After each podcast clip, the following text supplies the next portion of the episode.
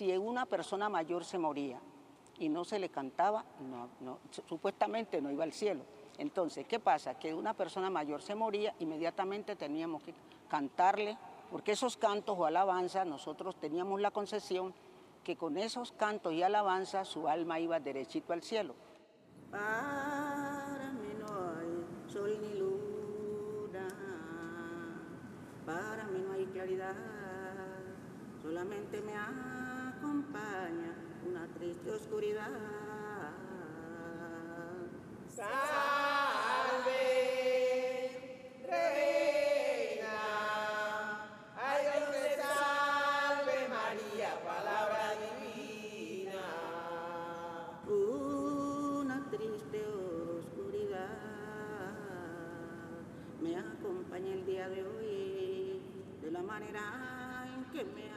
Grandes civilizaciones e imperios fueron reconocidos por crear rituales funerarios que hoy, miles de años después, son revelados por la arqueología como evidencia de lo importante que es la relación entre la vida y la muerte para los seres humanos.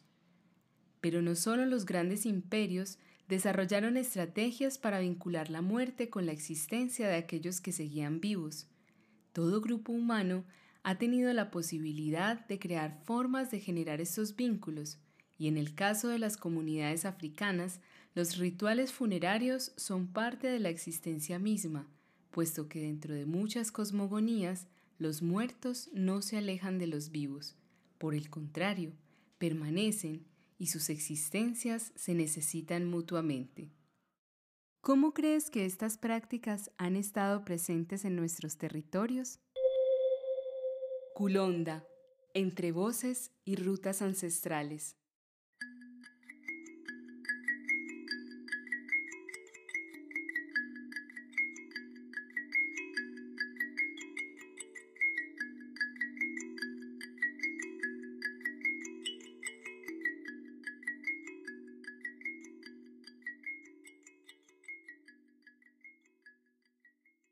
Capítulo 3 Voces ancestrales.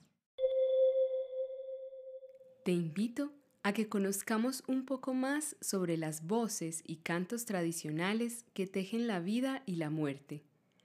La maestra Rosalba Martínez es cantadora, músico y maestra. Actualmente vive en la ciudad de Medellín, pero su trabajo la ha llevado a realizar recorridos por diferentes territorios ribereños, compartiendo la enseñanza y la cultura a través del canto y el teatro.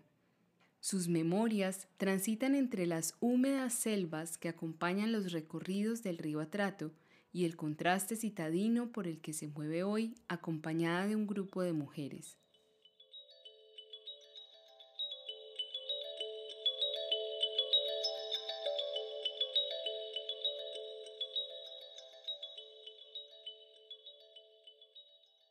Eh, un día en un pueblo que llama Tagachí, mi abuelo quiso pasar, dijo, voy a pasar el río Atrato por debajo, y el río Atrato es anchísimo. Y nadie, ¿cómo así que va a pasar el río Atrato sin, salir a, flote? Entonces un señor, un indígena, le dijo, apostemos, usted pasa y yo también, y, vamos a pasar y no nos va a pasar nada. Pero ese indígena tenía problemas con otro indígena. Y ahí mi, abuelito cogió una bandera y se metió. Y bueno, y eso era eh, metiendo eh, plata en un, en un en unos sombreros para ver si era verdad que pasaba y no, le pasaba nada, no se ahogaba. Y estaba todo el mundo pendiente, ay, sí pasará. ese no sale más. Cuando al rato, al otro lado puso la banderita. Pasó sin, imagínense, el río Atrato podía decir eso es como, no, uno de los ríos como el Amazonas, y lo pasó sin respirar, sin salir a flote.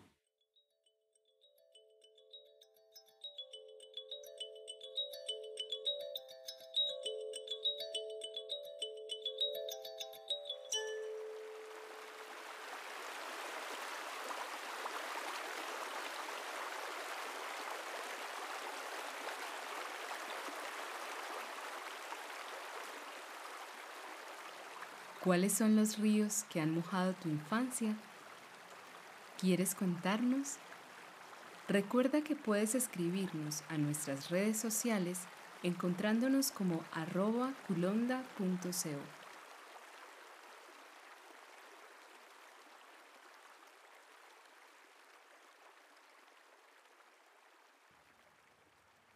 Aquellos que sobreviven saludables o lisiados deben su existencia a los cuidados de las parteras, yerbateros, sobanderos y rezanderos empíricos. Mezcla de azar, inclemencias naturales y de injusticias sociales nos permitiría penetrar profundamente en el fracaso y en los pocos aciertos de las revoluciones latinoamericanas. El triunfo o la derrota se debe a que se oiga o no el clamor y la experiencia de los pueblos en su persistente lucha contra los expoliadores el rechazo heroico de los indígenas contra la conquista y colonización europea, los levantamientos de los negros y marrones, las guerras de independencia de los criollos contra las metrópolis, siempre se inspiraron en los mitos y religiones populares, en los recursos mágicos que hacen del oprimido un combatiente invencible, en el culto a los muertos cuya voluntad de lucha alienta a los vivos contra sus opresores. Manuel Zapata Olivella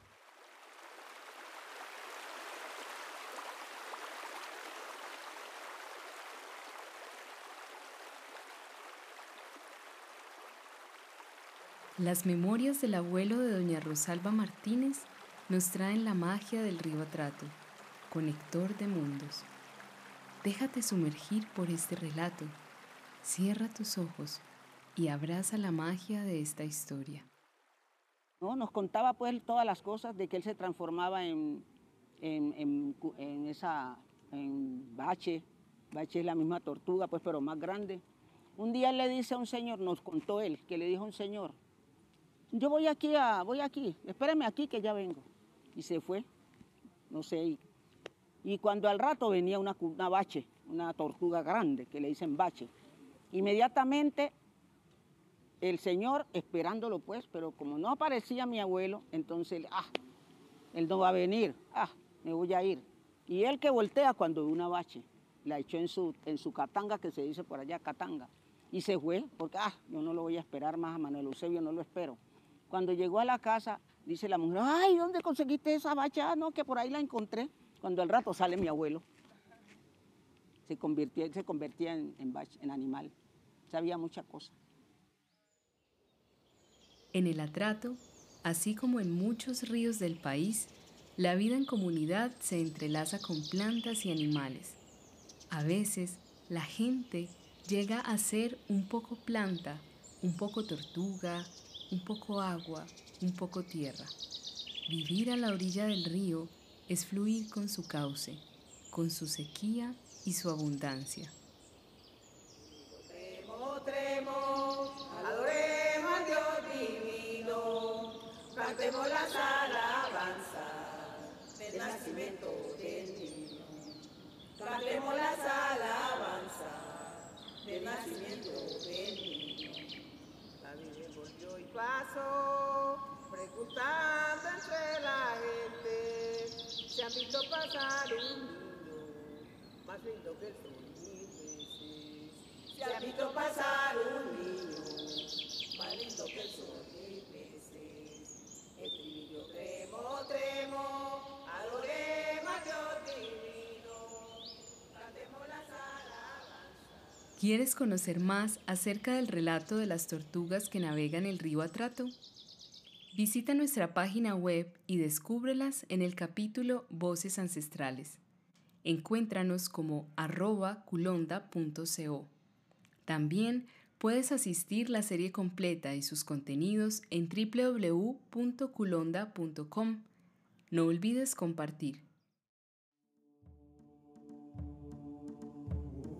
Culonda es realizado gracias a la imaginación de los niños y niñas del corregimiento de San Antonio de Prado, a los recorridos por la Comuna 13 y sus historias en compañía de Socorro Mosquera y Freddy Asprilla, a la maestra Rosalba Martínez, coordinadora cultural de la Red de Mujeres Afrocolombianas Cambirí, quien continúa transmitiendo los saberes de la cultura ancestral, y al equipo técnico, Estefanía Preciado en la dirección general, Saulón Guerrero en la dirección de fotografía y animación, Víctor Hugo Mosquera en la investigación, Carolina Lazo en la dirección de arte, Caterine Ramírez en la ilustración, Alicia Reyes Londoño en el diseño sonoro y Ángela María Jiménez en la producción general.